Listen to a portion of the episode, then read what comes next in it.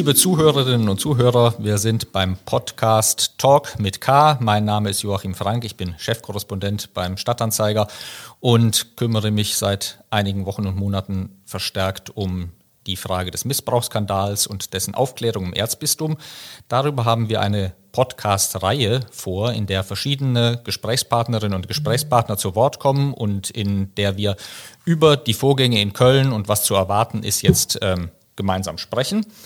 Heute tun wir das mit Maria Mesrian, Mitbegründerin, Initiatorin der Initiative Maria 2.0 im Erzbistum Köln und mit Tim Kurzbach, dem Oberbürgermeister von Solingen und im Ehrenamt dem Vorsitzenden des Diözesanrats im Erzbistum Köln. Herzlich willkommen Ihnen beiden. Hallo. Dankeschön. Herr Kurzbach, da stellen wir uns mal ganz dumm und fragen mal, was ist eine Diözesanrat?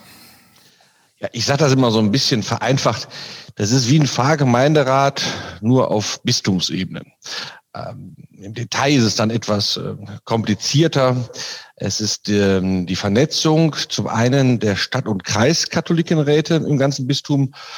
Das ist eine Säule und die andere starke Säule sind die Verbände. Also KAB, BDKJ, Kolping, KfD und die vielen anderen wichtigen Verbände auch. Das ist die zweite Säule.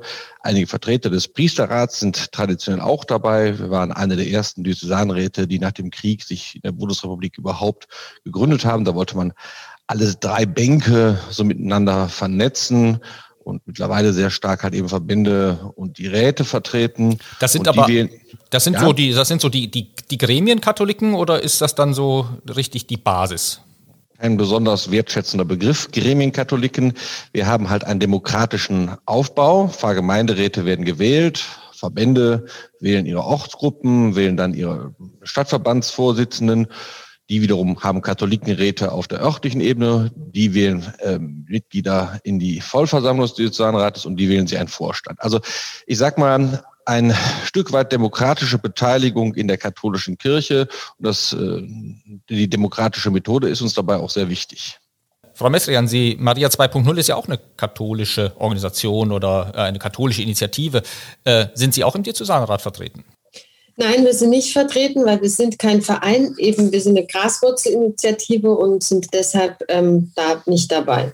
Sie haben ja zuletzt mit einem Thesenanschlag an Hunderten von Kirchen in Deutschland auf sich aufmerksam gemacht. Äh, das klingt schwer nach Martin Luther. Will Maria 2.0 eine Reformation 2.0? Ja, Maria 2.0 ist divers. Also wir wollen auf jeden Fall eine Veränderung der bestehenden Verhältnisse. Und da haben wir durch die Thesen natürlich sehr viel Aufmerksamkeit bekommen. Und darüber sind wir sehr froh. Aber inwieweit wir wirklich in der Lage sind oder inwieweit die Kirche in der Lage ist, sich zu reformieren, das ist jetzt die große Frage, die im Raum steht. Der Anspruch ist auf jeden Fall da und er ist hoch. Und das exerzieren wir durch oder überlegen das beispielhaft am Erzbistum Köln. Wie erleben Sie zurzeit die Lage, Herr Kurzbach? Ja, ich habe ja von der tiefsten Kirchenkrise gesprochen, die wir alle jemals erlebt haben. Das ist nämlich auch nach wie vor so wahr. Es geht immer noch sehr viele Stellungnahmen aus Pfarrgemeinderäten, aus Kirchenvorständen, Gemeinden auch bei uns ein. Die Verunsicherung und der Vertrauensverlust, der ist wirklich noch spürbar. Und es ist deswegen auch so dramatisch, und ich weiß, was ich hier sage, äh, es ist deswegen so dramatisch, weil all die Frauen und Männer, die über Jahrzehnte nahezu alles mitgetragen und ertragen haben, all die Debatten, auf die wir eben keine Lösung haben, zur Rolle der Frau, zur Rolle des Zölibates, ähm, all diese Fragen zum Umgang mit äh, Sexualität, das hat man ja alles noch mit ertragen und getragen. Aber beim Thema des sexuellen Missbrauchs von Kindern und Jugendlichen jetzt nicht zu klaren Konsequenzen und auch zu ehrlichen Wahrheiten zu kommen, sondern da auf Zeit zu spielen. Das hat die Menschen zutiefst verunsichert und da ist unfassbar viel Vertrauen zerstört worden. Und diese Krisensituation, die ist natürlich auch Tag für Tag noch spürbar. Was ist denn der Kern des Problems? Der aktuelle Kern des Problems ist äh, das Hinausschieben des Münchner Gutachtens, von dem uns ja gesagt worden ist, es wird im Frühjahr des letzten Jahres, es wird im Herbst des letzten Jahres und dann jetzt nochmal geschoben oder noch genau gesagt, der Kern des Problems ist, dass wir es mit einem systemhaften Missbrauch, sexuellen Missbrauch von Kindern und Jugendlichen zu tun haben. Das versuche ich auch mal sehr deutlich herauszustellen. Bei den vielen wichtigen Themen, die in dem Zusammenhang stehen, haben wir es hier an der Spitze mit der perversesten und widerlichsten Form von Machtmissbrauch zu tun, nämlich dem sexuellen, körperlichen Missbrauch von Kindern und Jugendlichen. Und dass das in unserer Kirche über Jahrzehnte vertuscht worden ist, ignoriert worden ist, nicht angeprangert worden ist, das ist etwas, was eben für viele Frauen und Männer in der Kirche, die selber Mütter und Väter auch sind, aber auch für alle anderen Menschen ebenso nicht mehr tragbar. Es hängt natürlich im Zusammenhang mit den vielen anderen Fragen auch. Und das Grundproblem ist der Klerikalismus, der als Machtform einer männerbündischen Kirche eben sich nicht ausreichend Reform äh, gegenüber öffnet. Das kommt natürlich alles mit dazu. Plus ein Krisenmanagement, wo der Kardinal ja mittlerweile selber sagt, das war, das war fehlerbehaftet. All diese Dinge, die wir im letzten Jahr und Anfang des Jahres erleben durften, ein Pfarrer aus Dornborg, dem das äh, dem Disziplinarrechtliches angedroht wird, eine katholische Hochschulgemeinde, der die Homepage abgeschaltet wird, ein, äh, eine Entschuldigung nach Weihnachten, die keine wirkliche Entschuldigung war, ein verrutschtes Zitat eines Weihbischofs. Das war ja Woche, Woche, von Woche zu Woche so fürchterlich, dass man sich dachte, wo soll das noch hinführen? Jetzt haben wir gehört, am 18. März soll dieses Gutachten, von dem Sie sagten, es sei unter Verschluss genommen worden, nicht veröffentlicht worden, ähm, das soll das Ersatzgutachten kommen und dann soll man das andere ja auch sehen können. Frau Messrian, wenn das eins der zentralen Probleme ist, dann wäre doch spätestens mit dem 18. März äh, zumindest mal alles auf dem Tisch und damit eine, ein Ansatz, diese ganzen Probleme quitt zu werden.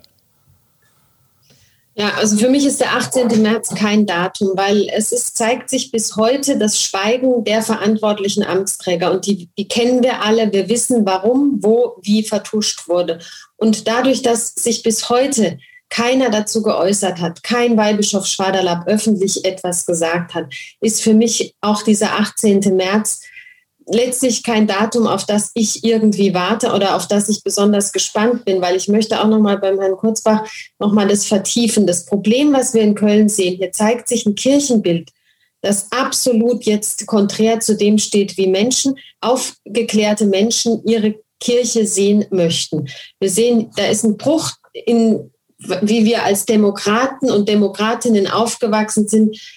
Und diese Kluft ist so stark, dass da von oben etwas runter kommuniziert wird und im Januar noch Disziplinarmaßnahmen angedroht werden. In drei Monaten ändert sich kein Kirchenbild.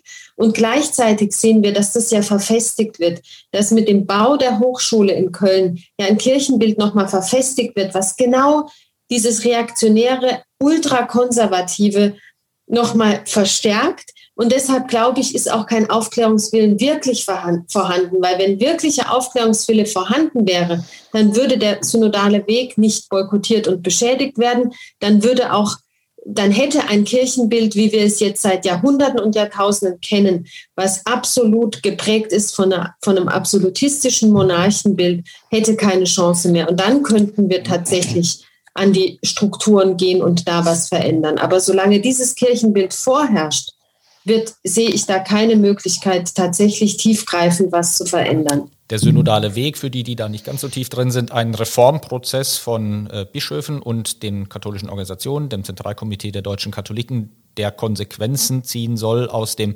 Missbrauchsskandal, weil sie sagen, so, das wird alles von oben nach unten so durchregiert, dass der Kardinal entschieden hat, er will wissen, was im Erzbistum los war, er will das aufklären lassen, er gibt Gutachten im Auftrag, um nicht nur das zu belegen, was ohnehin schon alle wissen, sondern wirklich jetzt mal genau, durch, genau zu schauen nach Aktenlage, was ist vertuscht worden, wie haben die Entscheidenden gehandelt.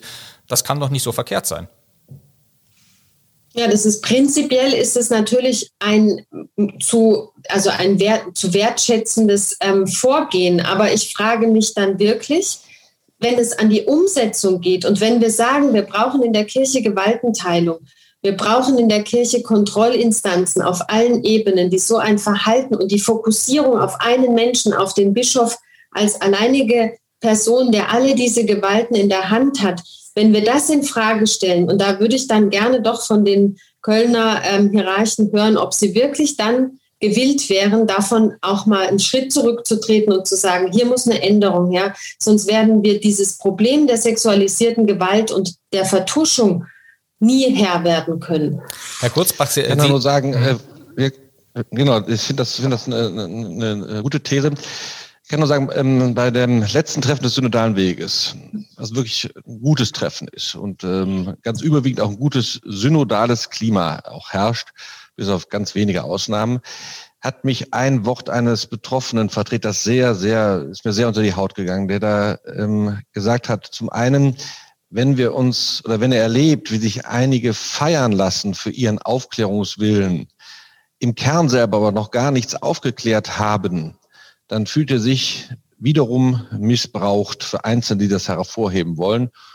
Und er hat dann weiter gesagt, ich brauche keine juristische Aufklärung. In dem Jahr, wo ich als Jugendlicher missbraucht worden bin, muss man nur in den Schematismus, also das Personalverzeichnis des jeweiligen Jahres schauen und man sieht genau, wer damals in Verantwortung war. Von daher ja, die juristische Aufarbeitung, da haben wir auch immer gesagt, es sind konträre juristische Meinungen, das muss dann auch auf der Ebene geklärt werden, aber wir sind ja Kirche. Und wir haben in, einer, in einem äh, Beschluss schon vor über zwei Jahren mittlerweile gesagt, der Bischof, die Bischöfe sollen sich mitten in ihre Bischofskirche stellen und uns erzählen, was haben sie getan? Haben sie weggeschaut? Wo haben Sie nicht die entsprechende Maßnahme ergriffen? Gerne auch, was haben Sie richtig gemacht? Wo, wo gab es ein positives Engagement? In jedweder Richtung. Aber fangt an zu sprechen und dieses von sich aus anfangen zu sprechen und nicht zu warten, bis juristisch etwas nachgewiesen ist. Ich glaube, das ist das, was so wenig Menschen auch verstehen oder nachvollziehen können, weil in Kirche sollten wir uns anders begegnen als bei einem juristischen Rechtsstreit, wie er alle Tage immer ähm, auch vorkommt. Das äh, ist, glaube ich, das, was sehr, sehr schmerzt. Ja, das ist der Punkt, nämlich wenn die verantwortlichen Amtsträger, deren Namen wir alle kennen, äußerungsrechtliche Bedenken haben, dann ist das für mich tatsächlich schon, und da bringe ich jetzt eine moralische Wertung mit rein, der Sündenfall, weil das heißt, dass sie nicht möchten, dass ihre Namen genannt werden. Wir kennen die alle. Und das heißt, dass da kein Schuldbewusstsein, kein Unrechtsbewusstsein vorhanden ist weil die Person letztlich, und da haben wir es wieder, dieser Klerikalismus hinter dem Amt verschwindet. Genauso wie Kardinal Wölki seine Verantwortung nach Rom abschiebt, so wird da eine, eine Mauer aufgebaut, die letztlich nur noch das Amt erscheinen lässt, aber die konkrete Person dahinter, die Schuld auf sich geladen hat, indem sie Täter gedeckt hat, versetzt hat, indem sie eine Mauer des Schweigens und der Vertuschung aufgebaut hat, die verschwindet dahinter. Und das fordern die Gläubigen. Und da, darüber sind sie zornig und wütend, dass sie sagen, keiner ist in der Lage, persönlich zu sagen, ich habe mich in diesen Jahren schuldig gemacht, in der Position, in der ich war. Und ich habe mit dazu beigetragen, dass diese Täter weiter eingesetzt wurden und weiter Unrecht getan haben. Vergeht ja kaum ein Tag. Ich glaube, diese Mauer. Hm. Ja, ich, ich, ich glaube, diese Mauer äh, Stimmt, wir haben sie jetzt lange rausgelassen, Herr Frank. Das können wir mit, dem, mit Ihnen unglaublich schlecht machen. Ja, ja, nein, nein, nein. Das ist ja, ist ja wunderbar, wenn äh, die Gesprächspartner eigentlich auch äh, ohne Moderator klarkommen. Ich wollte nur äh, nein, einmal sagen, äh, weil, sie, äh, weil Frau Messrian sagte, Verantwortung des Kardinals nach Rom abgeschoben. Äh, was meinten Sie damit genau? Ja, er hat ja ähm, in dem Fall der E-Mails vorgeworfen wurde, dass er auch ähm, einen Priester gedeckt haben soll, mit dem er auch freundschaftlich verbunden war da hat er ja dann gesagt, das soll der Heilige Vater ähm, anschauen, ob er da wirklich äh, schlecht gehandelt hat und dafür Konsequenzen ziehen müsste. Und ähm, das kann ich persönlich nicht nachvollziehen, weil jeder ist für sich selbst verantwortlich, auch wenn er dieses Amt hat. Ich kann auch nicht ein, ähm, eine Straftat oder etwas begehen und dann sagen, der Herr so und so soll jetzt da mal gucken, ob ich da was Schlechtes gemacht habe. Das weiß ich selbst. Und was ich sehr problematisch finde, ist auch in dem Zusammenhang der Begriff des Gewissens. Weil wenn wir nur noch den Begriff des Gewissens haben, wenn er sagt, ich habe mein Gewissen geprüft und das ist frei, dann bräuchten wir auch überhaupt, in, wenn es eine juristische Instanz ist, dann brauchen wir keinerlei Gefängnisse mehr, dann brauchen wir keine Strafgerichtsbarkeit mehr, weil dann ist mein Gewissen ja der ausschlaggebende Faktor und das finde ich auch problematisch. Ich wollte gerade darauf nochmal zurück. Er hat ja gesagt, ich habe mein Gewissen geprüft und äh, bin zum Ergebnis gekommen, ich persönlich habe mir nichts zu Schulden kommen lassen. Jetzt soll der Papst mal schauen. Herr Kurzbach, Sie haben mit dem Diözesanrat im Januar so eine Art Beichtspiegel formuliert. Also tatsächlich Fragen an das Gewissen und an die Verantwortung der äh, Verantwortlichen. Also tatsächlich die moralische Ebene mit ins Spiel gebracht und gleichzeitig gesagt, so, und bis ihr die, diese Dinge nicht geklärt habt, machen wir nicht mehr mit beim pastoralen Zukunftsweg, also bei einem Prozess, in dem über die Zukunft des Bistums, die künftigen Pfarreigrößen etc. etc. geredet wird. Also eigentlich Moral verbunden mit der Aufkündigung von Gefolgschaft. Das war ja eine ziemlich spektakuläre Aktion. Wobei wir den Begriff Beichtspiegel, also der kommt nicht bei uns vor und ich verwende ihn auch nicht, weil ich zum einen Respekt habe vor der Beichte und Beichte auch immer eine individuelle Entscheidung ist ähm, der Versöhnung mit Gott. Was wir getan haben, da haben Sie vollkommen recht, ist die Tatsache, dass wir Fragen gestellt haben, persönliche Fragen, weil alle Verantwortungsträger im Weiheramt können jetzt ähm, sprechen. Das haben wir ja auch gerade schon rausgearbeitet. Ich glaube, es gibt zwei große Hürden. Die eine ist eine zutiefst menschlich verständliche. Das ist Angst. Natürlich haben Menschen, die jetzt Verantwortung tragen, die lange Jahre Verantwortung getragen haben, haben sie Angst davor, dass etwas zutage tritt, was in tiefste Niedergründe des Menschlichen schauen lässt und auch ihr Versagen aufdecken wird. Dafür habe ich menschlich, das kann ich sogar nachvollziehen. Aber als Verantwortungsträger in Kirche ist das Problem, dass sie durch diese Angst im Moment die Kirche vor die Wand fahren. Weil wenn sie, solange sie nicht reden und solange sie darauf zuwarten, bis ihnen alles klein juristisch, wie auch immer, nachgewiesen wird, bevor sie das Reden anfangen. Und auch dann erst, wenn der 18. da ist, darauf warten, ob dieses Gutachten in seiner Verzweigung dann auch alles im Detail nachwirkt oder ob man es weitere Kommissionen gibt und dann wieder Kommissionsergebnisse.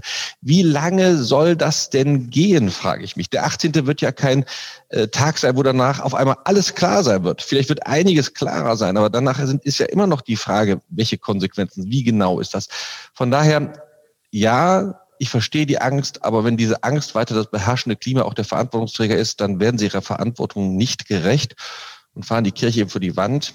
Die zweite Hürde ist in der Tat ein sehr stark klerikalisiertes äh, Priesterbild, was wir haben, was so ja erst seit dem äh, 19. Jahrhundert entstanden ist. Historisch als Reaktion auf Napoleons Revolution, Unfehlbarkeit des Papstes, alles, was damals drumherum aufgebaut worden ist. Kirche, die vorher immer schon eher eine Gemeinschaft, eine Communio war, ist da eher konterkariert worden. Und wir haben halt noch diese Bilder des 19. Jahrhunderts, wenn wir auf äh, Priester und Amtsträger schauen, die in so einer Alleinherrschaft, einem etwas verklärter könnte man sagen, in der apostolischen Sukzession alleine für alles verantwortlich sind. Das stößt sich natürlich genau mit einem aufgeklärten Menschenbild im 21. Jahrhundert, ähm, dem wir leben. Ich sage mal ein Beispiel, das wird wahrscheinlich den Journalisten, die auch im Frankau interessieren, ich habe sehr deutlich in allen konfliktären Situationen immer gemacht, weil da auch immer sehr auf die Journalisten geschimpft worden ist. Ich danke Gott dafür, dass wir äh, in einer aufgeklärten Gesellschaft leben, wo es Journalistinnen und Journalisten gibt, die Dinge aufklären, Mächtigen auf die Finger schauen und auch Dinge zutage bringen. Ohne Journalisten und Journalisten wären wir heute nicht so weit. Und deswegen brauchen wir da genau eine Gewaltenteilung. Wir brauchen eine Kontrolle. Die kirchliche Ver äh, die Verwaltungsgerichtsbarkeit ist eine Forderung seit der Würzburger Synode, seit Mitte der 70er Jahre und nicht umgesetzt. Das gehört mitten in unsere Gesellschaft. Und das sind die zwei großen Blöcke, vor denen wir stehen, die wir aber jetzt bearbeiten werden müssen, sonst kommen wir aus dieser Krise nicht heraus. Aber Sie sind ja nun äh, demokratisch legitimiert, haben Sie gesagt. Ne? Sie, wir bringen das demokratische Element äh, in diese hierarchische Kirchenverfassung ein und äh, ein Moment des demokratischen Mitwirkens ist eben nicht mehr mitzuwirken und zu sagen, so, nee, also wir tun da nicht mehr mit. Ja, das war ja der zweite Teil unseres Beschlusses. Der erste Teil, der sich mit dem sexuellen Missbrauch beschäftigt der aber in einer ja, traurigen, schwierigen Tradition steht. Seit zwei Jahren fassen wir dazu immer wieder Beschlüsse. Die ersten Beschlüsse haben wir noch nicht mal als Antworten bekommen. Ähm, dann eben dieses Verschieben, das ist schon schwer erträglich geworden. Ich will da auch deutlich machen, es war ja auch nie rein von vornherein konfliktär. Es war auch immer so, dass wir gesagt haben, lasst uns den Dialog beginnen. Der synodale Weg, lasst uns ihn beginnen, dass es sich dann so in Köln unmittelbar auch verhakt hat, wo ich in vielen anderen Bistümern wahrgenommen habe, da gibt es diese synodale Gesprächskultur zumindest. Das war natürlich dann auch nochmal ein Erschwernis. So, und jetzt sind wir natürlich noch dazu parallel mitten in einem der größten Umbauprozesse unseres Bistums, wo es darum geht, wie sehen die Gemeinden der Zukunft aus. Klar, auch da haben wir dasselbe Thema wieder. Ist die Gemeinde der Zukunft priesterzentriert und deren Größenordnung dann immer unüberschaubarer groß oder beziehen wir endlich die Charismen von Frauen, von Laien insgesamt auch mehr ein? Da gab es eine konfliktäre Situation, da waren wir aber im Dialog, nur das haben wir ausgesetzt, weil wir gesagt haben, bevor nicht klar ist, welche Machtstrukturen hier und auch Personen verantwortlich sind für den sexuellen Missbrauch an Kindern und Jugendlichen, bevor das nicht aufgeklärt ist, können wir nicht ähm, an der, an der ähm, Strategie, an der, Struktur der Gemeinde der Zukunft arbeiten. Frau Mestrian, ähm, ich habe von Ihnen immer wieder mal dieses Wort von der, vom Empowerment gehört, also dass die Basis sich selbst ermächtigt und äh, selbst tätig wird. Welche Optionen haben denn Katholikinnen und Katholiken? Herr Kurzbach hat immer noch äh, sowas wie, eine, wie ein Mandat durch Gremien. Ähm, aber die Katholikin, der Katholik, der zur Kirche geht oder dem an der Kirche liegt und der nicht irgendwie repräsentiert ist, was kann der die denn noch machen?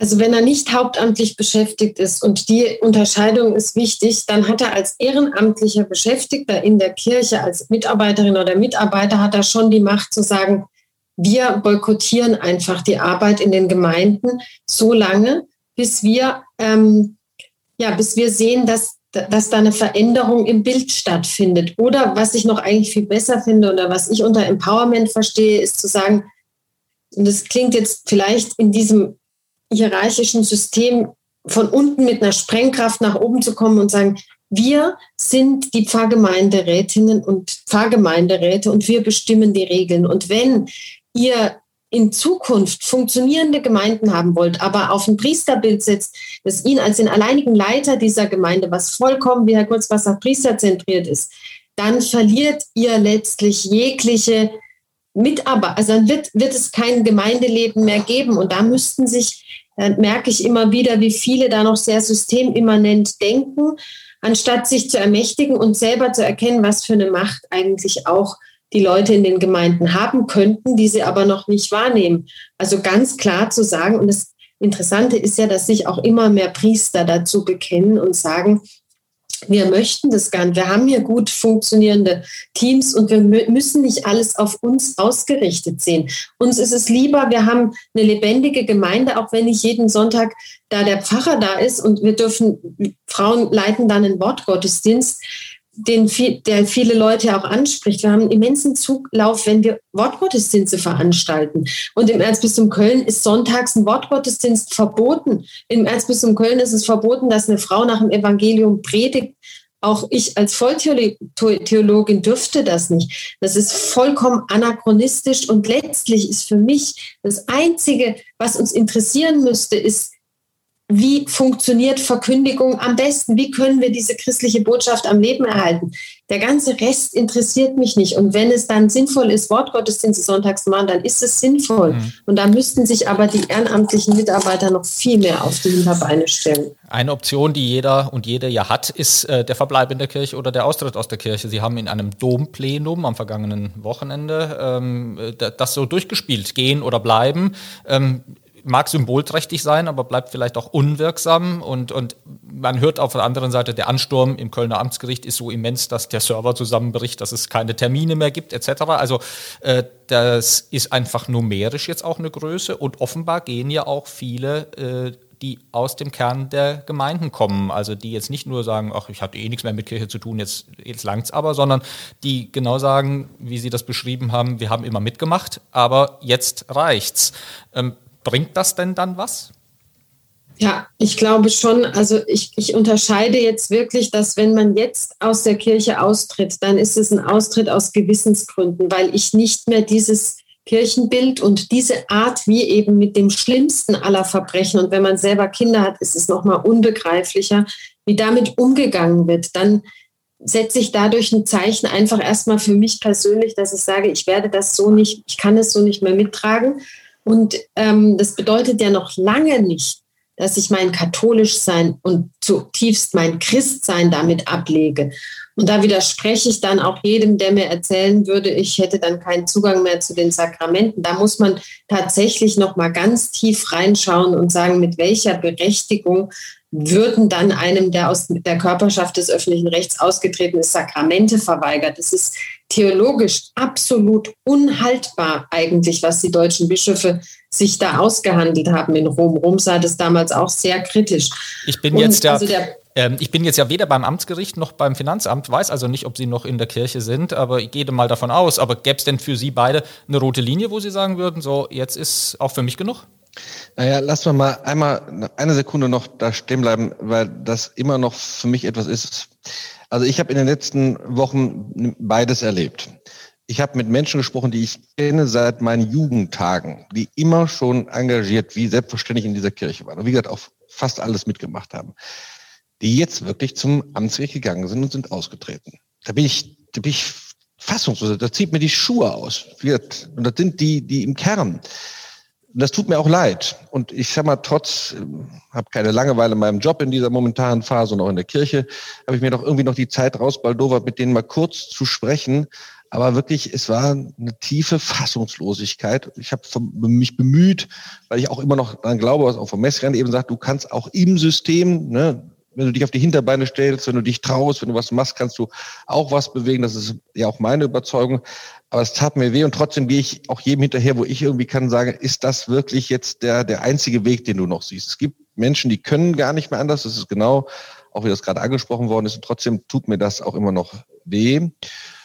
Und das Zweite, was ich auch sehe, ist, wir kriegen, oder ich habe auch viele Briefe bekommen von, von äh, Missbrauchsopfern und auch von Beratungsstellen die mir aber sagen, es ist gut, dass wir dieses Thema ins Gespräch bringen, dass sie es als, ähm, ja, wie soll ich sagen, Entlastung empfinden, dass sie nicht mehr selber nur für sich oder für ihre Klienten sprechen müssen, sondern dass es gut ist, dass ein Diözesanrat, viele Engagierte, auch Maria 2.0 und andere, das ins Gespräch bringen, das stärkt den ein Stück weit den Rücken. Das habe ich dann positiv auch erfahren, so dass wir über unsere Initiativen Maria 2.0, den Diözesanrat, viele andere Sachen, auch ein fester Wesensbestandteil von Kirche sind. Und dass es sich gar nicht nur darüber entscheidet, Eintritt oder Austritt. Frau Messerin hat die sakramentale Verbindung, die unaufhebbar ist. Das ist also, also das ist überhaupt gar nicht anders vorstellbar. Das hat mit einem Schritt zum Amtsgericht gar nichts zu tun, ob ich ähm, äh, weiter Sakramente gespendet bekommen kann, aus meiner festen Überzeugung heraus.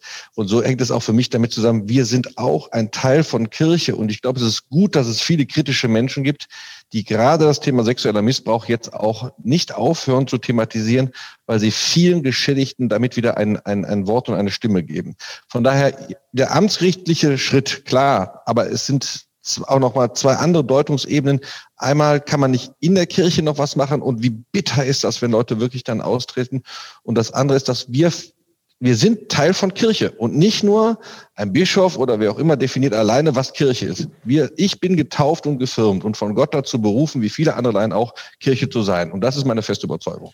Und das ist jetzt der interessante, springende Punkt, der jetzt passiert. Denn wir nehmen ihnen diese Macht nicht mehr ab. Wir sprechen ihnen die Macht ab der Hierarchie, dass, dass sie Macht über uns haben. Und da passiert gerade was unglaublich Spannendes. Das ist schon eine Wendezeit, absolut. dass wir sagen, da, da bricht jetzt gerade was absolut auf. Und es prallen wirklich, wie ich am Anfang gesagt habe, zwei verschiedene Verfassungssysteme letztlich jetzt aufeinander. Zwei verschiedene Kirchenbilder und die spannende Frage ist, wo führt es hin? Absolut. Und ich äh, mache auch gar keinen Unterschied zwischen Leuten, die noch in der Kirche sind oder die, die ausgetreten sind. Weil wir haben, ich kann von denen, die ausgetreten sind, die haben so viel Interesse noch an einem lebendigen, wie wir unseren Glauben praktizieren. Und die Räume brauchen wir ja als gläubige Menschen. Wie wir die jetzt neu gestalten, das ist eine ganz spannende Frage und da wird, sie, da wird viel passieren. In München, ein kleines Beispiel, gibt es ja diesen Pfarrer Schießler und ich bin in Kontakt mit seinem seiner rechten und linken Hand, die machen ja alles zusammen. Die Kirche von denen, St. Maximilian, wird jetzt für eineinhalb Jahre saniert wegen Asbest. Und die haben beim Generalvikariat angefragt, ob sie Ersatzräume bekommen. Nein, gibt keine für die. Also die wollen quasi über den Entzug einer Lokation denen die ja für sie auch ein Dorn im Auge sind, weil sie sehr offen und frei einfach katholisch sein leben. Jetzt gehen sie in Diskotheken, gehen irgendwo auf irgendwelche Dachterrassen, suchen andere Orte auf, wo sie Gemeinde sind und Gottesdienste feiern. Und das, glaube ich, ist auch was im Zuge dieser Krise jetzt wirklich aufkommt, dass die, die es ernst meinen, neue Orte suchen. Und das wird, da bin ich wirklich doch zuversichtlich und gespannt. Und ich glaube, dieser Angstnebel löst sich. Also ich sag mal, ja. rund um diesen, diesen, diesen Ballast von Klerikalismus hat sich über die Jahrzehnte ja immer so ein Angstnebel gelegt, wo Angst gestreut worden ist. Wirklich sehr beeindruckend, wie viele Priester sich jetzt gerade zusammentun und gemeinsam auch ein Statement abgeben. Ich kenne viele Priester, die, wenn sie früher nur etwa in der Nähe sowas ähnliches geschrieben hätten, unter dem Vorgänger des jetzigen Kardinals. Kardinal Meißner, ähm, ja. Kardinal Meißner einbestellt worden wären und da kräftig was zu hören äh, bekommen hätten und das war wirklich äh, war wirklich so. Diese diese Angstnebel lüftet sich und genau das ist das, wo jetzt Menschen mit auch ich sag mal, ich will es mal positiv betonen, die auch Lust haben an Kirche zu arbeiten. Ich meine, die könnten auch alle was anderes machen im Job in der Familie. Die haben Lust an Kirche was zu machen, was liturgisches, spirituelles, was diakonisches, was gesellschaftliches. Da sind Menschen, deren Potenzial das sind doch nicht die Gegner von Kirche. Das sind doch Menschen, die ihre Zeit und ihre Lust und ihre Leidenschaft dafür äh, aufsetzen wollen. Und dass da jetzt dieser Angstnebel sich lüftet. Ich habe das mal beschrieben, habe gesagt, es gelten jetzt eher Argumente als nur Angstmache. Und das ist, glaube ich, genau das, worauf wir jetzt kommen müssen. Und da erlauben Sie mir den letzten Aspekt, weil mir dieses Argumentative so wichtig ist. Ich setze mich auch mit jedem Kontraargument auseinander. Und im Diözesanrat, wir sind ja keine homogene Gruppierung, wir sind auch sehr heterogen. Da gibt es Konservative, Liberale und so weiter und so fort ich, ich lege immer äußersten Wert darauf, dass alle Argumente, auch die Gegenargumente, ich habe auch den Generalvikar, sprechen lassen, den Weihbischof haben wir äh, zu Wort kommen lassen mit, mit allen Worten. Das ist mir sehr, sehr wichtig, dass wir anders als im politischen oder gesellschaftlichen System in hohen synodalen Wertschätzung da auch miteinander umgehen. Aber am Ende sind wir klar dazu gekommen, wir wollen jetzt mal Argumente hören und nicht mal nur Glaubt es war schon mal, immer so. Es war ja. schon immer so und glaubt mir mal, es wird alles gut wird. Der 18 wird sicherlich ein Tag sein, wo einiges Erhellendes, ich will da niemandem was Schlechtes unterstellen, die da jetzt dieses Gutachten erarbeiten. Aber der 18. wird doch nicht das Ende von etwas sein. Und was droht uns denn nach dem 18.? Und wenn ich dann mal schaue, was ist in den USA passiert, nachdem die Veröffentlichung stattgefunden haben? Wir müssten doch eigentlich jetzt uns schon vorbereiten, was an Erschütterung nach dem 18. passiert wird, um Kirche auch im Bistum Köln glaubhaft und überzeugt mit vielen neuen ähm, Menschen oder Menschen, die neue Lust haben, auch aufzubauen. Deswegen bin ich vor allen Dingen mit dem Hinweis auf den 18. deswegen so kritisch. Nicht, weil ich nicht glaube, dass da auch Leute jetzt engagiert daran arbeiten, die Akten da durchgehen. Aber was wird das Ergebnis des 18. sein? Eine weitere Erschütterung, weil mehr zutage treten wird. Und wie gehen wir dann damit um? Da können wir doch nicht nur warten, bis dann die große Verkündigung ist und bis dahin warten wir einfach nur zu. Das ist zu wenig. Es geht um die Verantwortung der Gesamtkirche an der Stelle. Wie wäre das denn? Frau Weißjan. Ja, ich fand es noch interessant, weil es geht hier um Diskurse und was wir von Anfang an und ich persönlich auch von Anfang an meines Engagements bemerkt habe, ist, dass Diskurse in diesem Bistum bis jetzt und ich glaube da nicht, dass sich da wirklich was in den Köpfen ändern wird, nur autoritär geführt werden. Da ist immer das, das Lehramt, die Kraft der Autorität der Kirche als Selbstzweck und es wird einem absolut ganz schnell das Katholischsein abgesprochen. Und auf der Basis ist letztlich, und da bin ich pessimistisch, mit dieser Bistumsleitung und mit dem, was da hintersteht auch noch an reaktionären Denkmustern, kann es für mich keinen glaubwürdigen Weg in die Zukunft für dieses Erzbistum geben, weil wir nicht übereinstimmen darin, wie wir miteinander reden können. Da ist kaum Dialog möglich. Also da ist von den Grundvoraussetzungen kein Diskurs, kein echter Diskurs möglich. Auf der Bistumsebene auf jeden Fall. Da gebe ich Ihnen recht, dass das ähm, sehr, sehr schwierig möglich ist. Einzelbeispiele ne, bestätigen dann aber eher die Regel. Nur, ich sag mal, wir sehen es doch auf der, auf der Pfarrgemeindeebene. Also es gibt noch Einzelbeispiele, aber welcher Pfarrer kann wirklich mit, mit Basta in seinem Pfarrgemeinderat oder Kirchenvorstand vor Ort die Arbeit organisieren? Das geht gar nicht mehr. Die Verbände haben immer schon eine partizipative Leitungs, äh, ein partizipatives Leitungsmodell gehabt. Also auf der Bistumsebene vollkommen klar. Die Modelle, wie es aber gelingen kann, werden auch in der Kirche von Köln schon gelebt, aber da, wo vor Ort konkret für die Menschen gearbeitet wird. Auf der Bistumsebene, genau, gebe ich Ihnen recht, da müssen wir diese, diese äh, synodale Kultur neu installieren das, und lernen. Ja, das Problem, was ich aber sehe, ist, dass dieses Bild, was auf der Bistumsebene ist, ja durch den pastoralen Zukunftsweg in, in die Gemeinden implementiert werden soll. Und das heißt, das, was sie auf Bistumsebene schon zerstört und beschädigt haben, was sie deutschlandweit im Rahmen der Bischofskonferenz, im Rahmen des synodalen Wegs schon beschädigt haben, wollen sie jetzt auch in den Gemeinden, da wollen sie die letzten lebendigen Strukturen, die es durchaus gibt, es gibt noch viele lebendige Gemeinden und die wollen sie durch ihre Autor ihr autoritäres Machtgehabe auch noch zerstören. Und das macht mich tatsächlich wütend. Und ich muss noch mal an dieser Stelle auch auf diese Hochschule eingehen, weil da was, was da an Lehrkräften versammelt wird, ist unterstützt dieses autoritäre, reaktionäre, vorkonziliare Kirchenbild immens. Und das geschieht absolut unter Ausschluss der Öffentlichkeit. Kaum einer ist über die Kosten informiert, die da reingesteckt werden. Wir haben funktionierende theologische Fakultäten in Bonn und trotzdem wird da weiter dran gearbeitet. Ich wollte noch mal an, auf den Punkt Umgang mit Macht und Sie sagen, äh, wir, ähm, wir billigen ihnen diese Macht nicht mehr zu. Aber ein bisschen arbeiten sie doch auch in diesen Machtstrukturen und in den hierarchischen Modellen. Sie haben sich an Rom gewandt von Maria 2.0 aus Frau Messrien und haben gesagt, hier, wir bräuchten jetzt mal eine Mediation, eine externe Aufsicht, irgendwie einen Eingriff von außen, weil wir es alleine nicht mehr schaffen. Ähm, das ist doch auch der Ruf äh, nach dem Papa, nach dem Heiligen Vater oder nach wem auch immer. Zum einen. Äh, zum anderen habe ich gehört, äh, das habe eigentlich nur zur Folge gehabt, dass Maria 2.0 jetzt mal von Rom kritisch inspiziert werden soll. Jetzt kriegen sie es da mit der Inquisition Inquisition, also der Glaubenskongregation, zu tun. Das äh, wirkt ja jetzt auch nicht so, als ob das ein souveräner Umgang einerseits mit Macht ist oder mit der Hierarchie ist und umgekehrt ist da offenbar ja auch nichts zu erwarten für Sie. Genau, also der Brief nach Rom war natürlich auch mit einem zwinkernden Auge geschrieben, dass wir gesagt haben, Jungs, ihr lasst ja überhaupt gar keine Kritik zu. Da muss jetzt ja wohl, wenn Wölke sich an den Papst, dann wenden wir uns jetzt auch mal an den Papst, dass wir doch mal drauf gucken, was hier eigentlich passiert.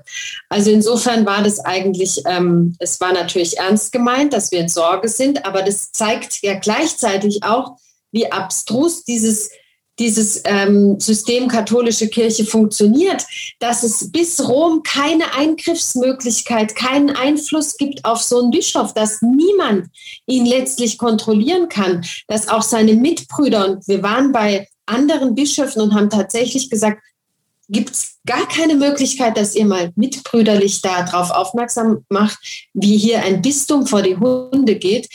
Und das zeigt ja auch die Abstrusität, dass es keinerlei Kontrollinstanzen, danach gibt es ja nur noch, kann es nur noch zum lieben Gott beten. Der Papst hat sich ja nicht geäußert. Und ähm, insofern war dieser Brief natürlich auch zu zeigen, schaut mal, was für ein System wir hier haben.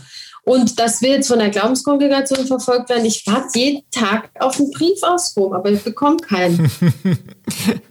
also. ich würde auch hinreisen, aber ich habe gehört, der Prozess wird auch ohne uns einfach gemacht. Das finde ich jetzt ein bisschen schade. Herr Kurzbach, ähm, Sie hatten gesagt, ähm, neue Neuanfang, also nicht warten auf den 18.03. und ähm, hatten auch gesagt, neue Leute, vielleicht die, die dann zurückkommen. Aber wenn man das jetzt mal vergleicht mit Konflikten oder Schwierigkeiten im politisch-parlamentarischen Raum, solche Krisen und eine Krisenbewältigung, ähm, da werden ja dann wahrscheinlich mit Neuanfängen doch auch personelle Konsequenzen verbunden, also Rücktritte oder eben eine Neuaufstellung von Strukturen. Ähm, wie, was erwarten Sie denn da? Und gerade weil ich beides kenne, politisch, gesellschaftliche Diskussion und kirchliche, lege ich Wert darauf, dass für uns in Kirche ein ganz anderer Maßstab eigentlich gelten müsste und dass eben wir nicht diese Rituale, auch in Politik wird mir manchmal etwas zu schnell nach, nach, nach Rücktritten äh, gerufen. Bei uns müssten, müssten andere Kriterien eigentlich eine Rolle spielen. Und ich sage auch mal ganz deutlich, es geht ja nicht nur um eine Person auch um die, ich will das jetzt nicht irgendwie zurückstellen, ich möchte nur deutlich machen, es geht um ein System, wo viele Männer in den vergangenen Jahren Verantwortung getragen haben. Und deswegen brauchen wir die, die systematische Aufarbeitung äh, des Ganzen. Sonst haben sie nämlich auch das, was in Politik leider auch zu oft passiert. Da wird ein Kopf abgeschlagen und das System dahinter bleibt dasselbe und es wachsen neue Köpfe nach. Deswegen bin ich eher dabei, dazu, dass wir sagen, ne, wir müssen über dieses System von Klerikalismus reden. Und wir müssen über, seine, über seinen perversesten Auswuchs, den sexuellen Missbrauch, auch nochmal reden. Ich weiß, dass das extrem unangenehm wird. Und glauben Sie mir, ich habe so viele Gespräche geführt, wo Menschen auch vor Monaten mir schon sagten, ach, das ist so ein Thema, muss man das denn immer wieder? Es ist menschlich total normal, dass man das äh, verdrängt, weil wer will sich das wirklich eigentlich auch zumuten? Immer wieder auch das, was da im persönlichen Berichten erzählt wird. Ich mute mir das zu und ich mute auch immer wieder solche Berichte anderen äh, Menschen in unserem Gremien auch zu und ich gebe auch zu, ich selber habe so auch so manche Nacht, wenn ich darüber nachdenke, nicht gut geschlafen, äh, wenn man sowas hört. Aber wir müssen uns das zumuten, um zu erfahren, was alles passiert ist. Und wir dürfen über das Thema des sexuellen Missbrauchs nicht zu schnell in andere Dinge auch hinweg. Das ist gar keine Kritik an den anderen Themen, die auch alle ihre Berechtigung haben. Aber was da Kindern und Jugendlichen angetan worden ist, das muss aufgearbeitet werden und danach oder damit verbunden wie zwei Seiten einer Medaille müsste das, muss das Thema äh, des Klerikalismus eben auch aufgebrochen werden. Und da sage ich einfach mal, vielleicht ist es doch, oder nein, es ist bestimmt auch der, der gute Gott, der da mitarbeitet. Ein weiter so kann es in dieser Kirche nicht geben. Es ist dieses System wird sich nicht mehr lange tragen, eine rein priesterfixierte Kirche. Das sagen die Priester uns selber. Das sagen die Gemeinden uns selber. Eine rein organisatorische. Wissen Sie, es ist uns immer gesagt worden, der pastorale Zukunftsweg soll ein geistlicher Weg sein. Das finde ich auch richtig. Natürlich für Kirche muss es so sein. Mittlerweile reden wir uns aber von denen, die diesen, diesen, ähm, dieses Thema bearbeiten, reden wir auch nur noch in Strukturen, Finanzen, Geld und Personal. Auch hm. wichtig, keine Frage. Geistlicher Weg würde aber bedeuten, wir aktivieren die Berufung von so vielen, um an verschiedenen Orten auch wirklich Kirche spürbar zu sein. Letztes Argument dafür noch. Ich bin jetzt in einer Großstadt wie Solingen oder in einer ähm, klein wenig größeren Stadt als Köln sogar noch. Da mag das ja sein, dass man Strukturen auch sinnvollerweise mal zusammenpackt, dass man nicht alles überall gleichermaßen zusammen hat. Aber ich kenne genug ländliche Räume, wo jetzt schon ein Pfarrer für 20 Gemeinden zuständig ist. Das kann nicht funktionieren. Und wo zumindest nicht öffentlich gewertschätzt wird, wie viele Gottesdienste, insbesondere von Frauen, jetzt schon in äh, Gesundheitseinrichtungen wie Kliniken und so weiter ge gehalten werden. Wenn die nicht wären, dann wären wir als Kirche da schon an vielen Orten nicht mehr präsent. Das zu ermöglichen und das auch wirklich systematisch mit einzubinden und ehrlich darüber zu sprechen, es ist längst so, dass wäre aus meiner Sicht der Weg aus dieser pastoralen Krise heraus. Herr Kurzbach, das erste, was jetzt, oder den ersten Teil dessen, was Sie gesagt haben, das klingt jetzt schon, fast schon wie beim Kardinal in seinen jüngsten Einlassungen, Fastenhirtenbrief, Videobotschaft, Entschuldigungen. Also er hat gesagt, okay, auf dem Weg sind Fehler passiert, ich habe auch Fehler gemacht, welche weiß man nicht so genau. Ähm, aber Verantwortung heißt jetzt nach vorne schauen, heißt ähm, Systeme ändern, heißt sich um die Betroffenen kümmern. Ja, und, und Rücktritte sind dann irgendwie nicht so wichtig, haben Sie gesagt. Also dann dann äh, ist doch alles prima. Dann warten wir jetzt den 18.03. ab und schauen nach vorne und der Kardinal wird dann und seine Leute werden dann zeigen, ob sie es verstanden haben. Hm. Ich glaube, dann bin ich von Ihnen gerade nicht richtig verstanden worden, denn ich habe gesagt, Rücktritte alleine helfen uns nicht weiter. Das ist mir zu einfach. Natürlich kann es, muss es, und ich denke, es wird auch zu Rücktritten kommen, wenn jetzt dann mehr und mehr ehrlicherweise das äh, herauskommt, äh, was da angekündigt worden ist. Nur jetzt die Forderung, alleine eine, ein Rücktritt, mhm. der würde alles erledigen. Okay. Da glaube ich eben nicht dran. Okay. Sondern es ist größer als das Ganze. Frau Messerian, Sie haben ja wahrscheinlich auch den Fastenhirtenbrief gelesen oder äh, gehört, was der Kardinal so jetzt zu seiner Verantwortung gesagt hat. Er hat gesagt, ich habe Schuld auf mich geladen, es tut mir von Herzen leid, was da passiert ist. Ähm, dann müsste man doch sagen, wer sich entschuldigt und wer oder wer um Entschuldigung bittet und einräumt, dass er Fehler gemacht hat, äh, das billigen wir ihm doch jetzt auch mal zu und er verspricht, dass er sich jetzt für die Betroffenen einsetzt, wie er das immer schon wollte bei der Beauftragung der Gutachten. Ist das jetzt schon der Wendepunkt vor dem 18. März? Ja, ich glaube, da wird an einem Bild gearbeitet, dass ähm, jetzt so, da, also da hat sich die Strategie einfach verändert. Jetzt so nicht mehr dieses äh, in die Wagenburg zurück, sondern die Kommunikationsberater haben jetzt gesagt, wir gehen jetzt mal auf eine total emotionale Schiene. Und, da, und das, finde ich, wird der Sache nicht gerecht, weil die Betroffenen brauchen keine Emotionen, sondern die brauchen einfach eine sachliche Aufarbeitung und ein wirkliches Hinschauen, was ist hier schiefgegangen. Und deshalb, ich, will niemandem und wenn man meine Veröffentlichung, alles, was man von mir sieht und hört, ich erwähne nie die Person des Kardinals. Ich möchte auf keiner persönlichen Konfrontationslinie da gehen, weil ich sage, hier steht ein System zur Disposition. Und solange ihr mir nicht glaubwürdig sagt, dass ihr dieses System genauso in Frage stellt wie ich, weil es so viel Leid verursacht hat, solange nehme ich euch keinen Aufklärungswillen ab, solange nehme ich euch nicht ab, dass ihr euch tatsächlich für die Betroffenen interessiert weil eben da ist die, die Würde, gestern hat Lisa Kötter zu Recht geschrieben, in dem Moment, wo auch nur ein Mensch durch dieses Amt entwürdigt worden ist, ist dieses Amt würdelos. Und diese Ämter sind für mich entwürdigt. Wir sehen, die stehen quasi nackt da und wir sehen es alle. Und wir müssen als Gläubige einfach gucken, wie wir damit umgehen und wie wir da und auch viel zu spät, auch bei mir selbst. Ich habe lange die Augen vor diesem Missbrauch zugemacht. Ich muss mich bei den Betroffenen entschuldigen, weil es war nicht in meinem Fokus. Man hat seine schöne Kirche gelebt in seiner netten Gemeinde und da sind jetzt Abgründe auch für mich selbst aufgebrochen. Und seit ich das gesehen habe, seit wir diese, auch diese Veranstaltung mit Karl Hauke und Patrick Bauer, dieses Dom, diese Domdemo gemacht haben, habe ich, hat in mir sich auch ein Schuldbewusstsein ausgebildet, wo ich gesagt habe, sag mal, was hast du die ganzen Jahre eigentlich gemacht? Und ich glaube, da können wir alle nur lernen und immer nur die Perspektive der Betroffenen einnehmen. Immer nur die. Was brauchen die? Und die brauchen jetzt keine emotionalen Tränchen.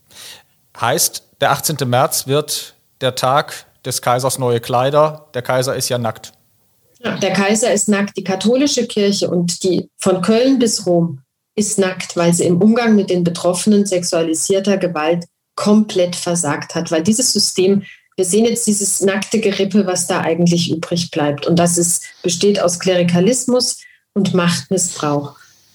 Sie haben, ja schon, Sie haben ja schon gesagt, dass der 18.3. für Sie kein Datum ist, aber gut, da wird es nun mal vorgelegt, deswegen jetzt so vielleicht so zum, zum Schluss. Äh, ganz konkret, was erwarten Sie für diesen 18.3. und was wäre Ihr Wunsch an beide? Die Frage. Wie ist sie gemeint? Äh, sie, äh, sie äh, groß und klein. Also was? Ah ja, genau. an Sie beide, an Sie groß geschrieben, beide die Frage, was passiert am 18.03. und was sollte dann passieren? Also auf jeden Fall, wie gesagt, der 18.03. ist jetzt nicht der einzige Tag, an dem sich alles lösen wird. Ich prognostiziere, dass der 18.3. Dinge offenlegen wird, die uns alle noch viel mehr erschrecken werden. Da ist nicht die Lösung, sondern vielleicht ein Stück weit mehr, dass Klarheit kommt, wie viele Fälle sind es insgesamt. Denn ich, genauso wie Frau Messian gerade gesagt hatte, das Thema haben wir alle an uns nicht auch herangelassen. Ich glaube, es werden viele schockiert sein, die vielleicht auch den einen oder anderen Fall wiedererkennen oder vielleicht den einen oder anderen Ort vielleicht auch lesen werden und sagen, was haben wir eigentlich auch äh, nicht gesehen. Ich glaube, dieser 18.3. wird weniger eine Lösung oder Erlösung, sondern er wird uns allen eine, eine schwere Last auferlegen. Weil nochmal schauen wir uns die, die Geschehnisse in den USA nach den Veröffentlichungen an, was dort mit der Kirche.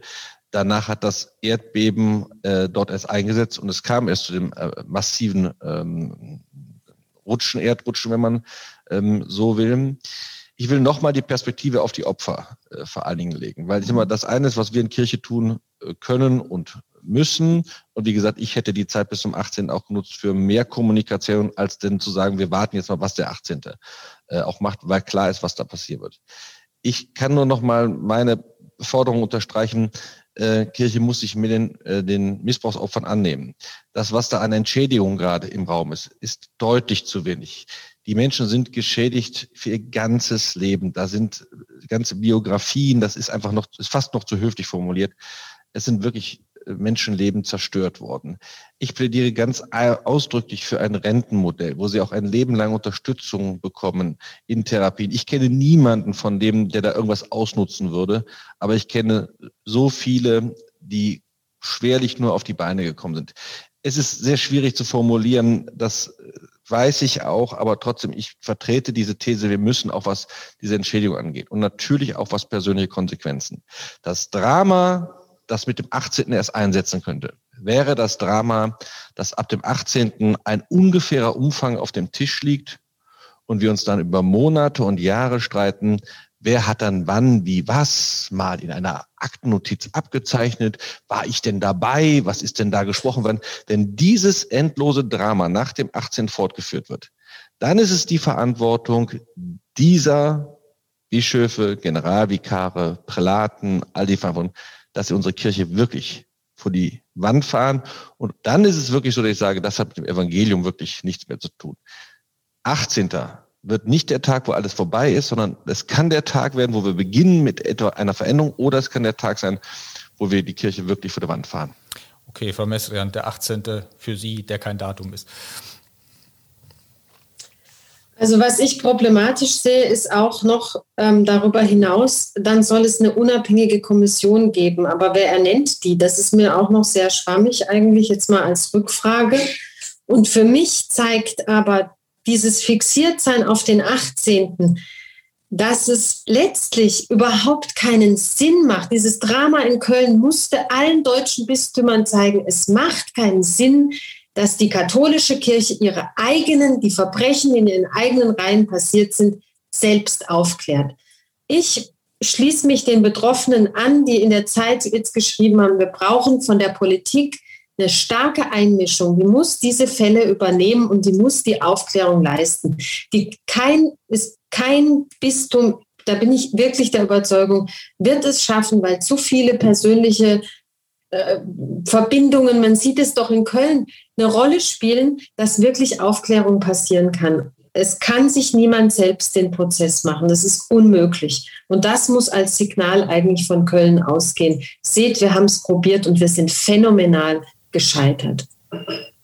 Gut, jetzt steht das Wort Scheitern am Schluss. Ähm, ob es dann so kommt mit Ausrufezeichen oder Fragezeichen, das werden wir sehen und wir haben festgestellt, das wird nicht am 18. zu beantworten sein. Aber ähm, die Grundfragen haben wir besprochen, die stehen im Raum und werden jetzt weiter zu besprechen sein. Ich danke ganz herzlich Maria Messrian von der Initiative Maria 2.0 und Tim Kurzbach, dem Vorsitzenden des Diözesanrats im Erzbistum Köln und Oberbürgermeister von Solingen, im Gespräch hier bei Talk mit K. Sie können diesen Podcast abonnieren auf Spotify oder den Plattformen Ihres Vertrauens und dort auch viele andere Folgen hören, unter anderem eben auch zum äh, Skandal im Erzbistum Köln, zum Missbrauchsskandal mit Gesprächspartnern wie dem Kirchenrechtler Thomas Schüller und dem Strafrechtler Björn Gerke, der das Gutachten, von dem jetzt viel die Rede war, für das Erzbistum Köln erstellt und am 18. März vorstellen wird. Danke fürs Zuhören und auf bald. Talk mit K.